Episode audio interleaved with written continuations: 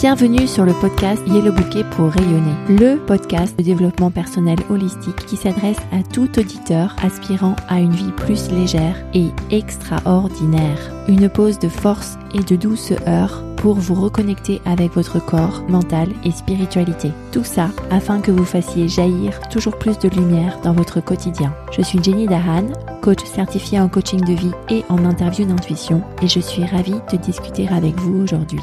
Partager cet épisode et donner un avis positif, c'est la meilleure manière de soutenir ce travail. Je vous indique comment laisser un avis positif sur yellowbouquet.com slash avis. Bienvenue dans l'épisode 92 du podcast Yellow Bouquet pour rayonner que j'ai intitulé L'important c'est la rose de la chanson de Gilbert Bécaud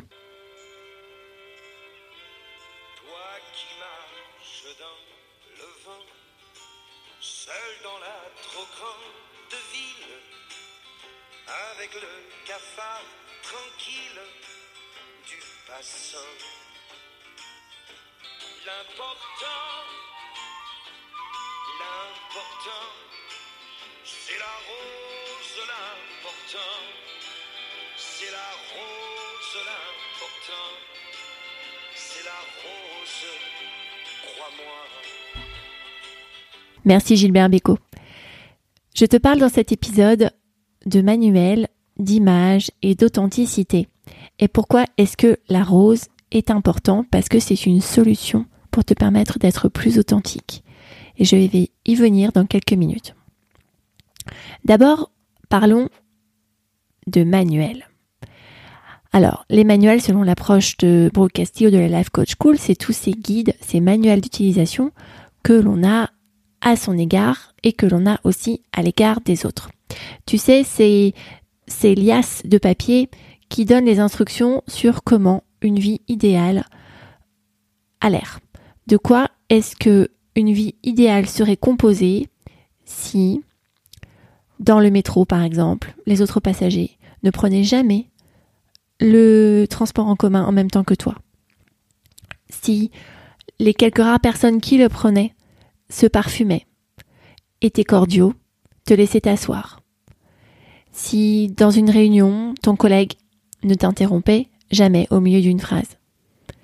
Et si à la maison, lorsque tu prends ton repas à table avec tes enfants, tous tes enfants se comportaient bien, mangeaient poliment, proprement, te remercier spontanément pour le repas préparé, en te disant Je t'aime, quel bonheur de te voir, maman. Ça, ce sont des exemples de manuels. Certains appellent ça des images, donc on a des images euh, auxquelles on souhaite se raccrocher. Je parle d'images idéales dans l'épisode 89 de ce podcast, ton cadva et ta peinture. Mais plus globalement, faire attention aux standards que l'on attend des autres, ça indique qu'on a des manuels, des images à leur égard. Alors maintenant, qu'est-ce que l'authenticité? Être authentique, c'est être ni trop ni trop peu. C'est être tel qu'on est. Laisser les gens être tels qu'ils sont et se laisser soi-même être tels qu'ils sont.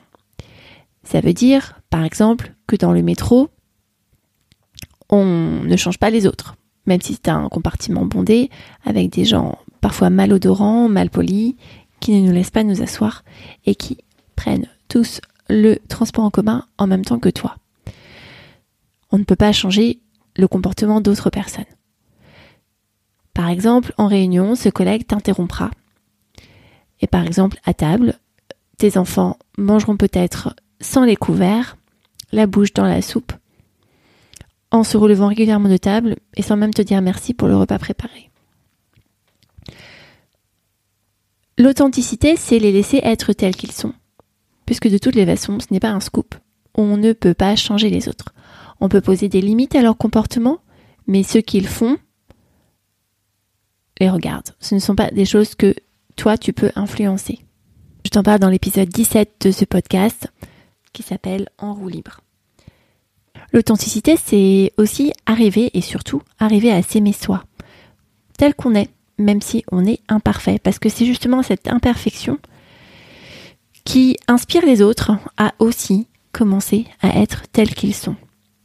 Lorsque toi tu commences à t'aimer tel que tu es sans chercher la perfection absolue dans par exemple euh, le timing dans lequel tu prends les transports en commun, dans par exemple l'élocution que tu prends lorsque tu défends un dossier lors d'une réunion importante ou moins importante, lorsque par exemple le comportement que tu as en tant que maman vis-à-vis de tes enfants à table et que tu vois que tu aurais pu parfois faire certaines choses mieux et que tu le reconnais avec humilité, acceptation, bienveillance envers toi-même, que tu es authentique aussi avec les choix que tu as fait à ce moment-là, à savoir j'étais en colère, je me donne le droit d'être en colère à ce moment-là. La prochaine fois, je ferai peut-être autrement. Et là, je comprends les raisons pour lesquelles j'ai été en colère, en montrant de la compassion à ton égard. C'est là où tu es vraiment authentique, même si tu n'as pas été parfaite, car je le rappelle, la perfection n'existe pas. Elle n'a jamais existé et elle n'existera jamais. L'authenticité, par, contre, existe, mais elle est masquée au quotidien par une mascarade afin d'atteindre une perfection qui n'existe pas. Donc ce que l'on recherche aujourd'hui, ce que tu recherches à travers ce travail que tu fais en écoutant par exemple ce podcast ou en te faisant coacher, c'est de devenir authentique avec toi-même, avec les autres. De laisser les autres du coup être authentique en arrêtant de les juger pour les imperfections qu'ils font. Et c'est ça qui permet de profiter de la vie tout simplement. C'est ça qui permet de ne pas en vouloir à ton voisin de métro lorsque il est presque collé à toi dans un compartiment bondé. C'est ça qui te permet de ne pas en vouloir à ton collègue de travail lorsqu'il t'interrompt lors d'une réunion alors que tu t'apprêtes à dire quelque chose vraiment important pour l'avancement du projet. Et c'est ça qui te permet de ne pas en vouloir à tes enfants lorsque ils manifestent des gestes ingrats ou mal polis lorsque tu leur as préparé un bon repas. Alors, pourquoi l'important c'est la rose? Je te partage ici un outil puissant que j'ai moi-même appris auprès du healer américain Jeffrey Allen auprès duquel je me suis formée. La rose est une fleur qui te permet de délimiter ton espace de liberté. Là où s'arrête ta liberté, commence celle des autres. Tu peux partir du principe que chacun d'entre nous évolue dans une espèce de bulle, de bulle d'énergie. Jeffrey Allen part du principe que nous sommes de l'énergie dans un corps. Pas un corps avec de l'énergie dedans, mais de l'énergie dans un corps. Et que cette énergie déborde pour faire comme un halo, comme un, une aura qui nous entoure, qui nous enrobe. C'est cette aura que l'on peut retrouver dans les photographies des époux Kirlian, développées dans les années 1940, qui sont des photographies à haute fréquence et qui permettent de montrer qu'il y a un halo lumineux qui entoure tout être vivant, des plantes aux êtres humains. Alors que ce soit vrai ou pas, l'important c'est que ça soit utile. Et pourquoi ça peut être utile à toi de imaginer ça? Tu peux imaginer qu'il y a une rose qui se tient à la limite de ton halo lumineux, de ton halo d'énergie lumineux. Et que cette rose, du coup, te protège de l'énergie des interactions d'autres personnes.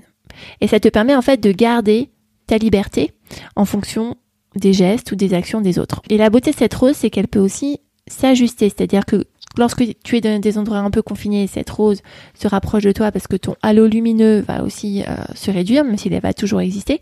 Mais au lieu d'être peut-être euh, à 50 cm euh, de circonférence, il va peut-être se réduire à 20 cm ou 10 cm de circonférence. Et par contre, lorsque tu es dans une randonnée dans la montagne ou dans la forêt avec personne autour de toi, tu peux peut-être avoir un lumineux de 1 mètre à 1 mètre 50 de circonférence. Cette rose agit comme un filtre, elle va capter ce que l'énergie de l'autre dans ton entourage veut t'amener, la filtrer, et tu peux décider de la laisser euh, filtrer seulement les choses qui te conviennent à toi. Donc si par exemple tu es très inspiré par un de tes collègues qui a du charisme, qui sait bien parler, qui sait bien communiquer, et que tu souhaites t'en inspirer, tu peux décider de laisser passer ça, afin d'être influencé de la meilleure manière possible.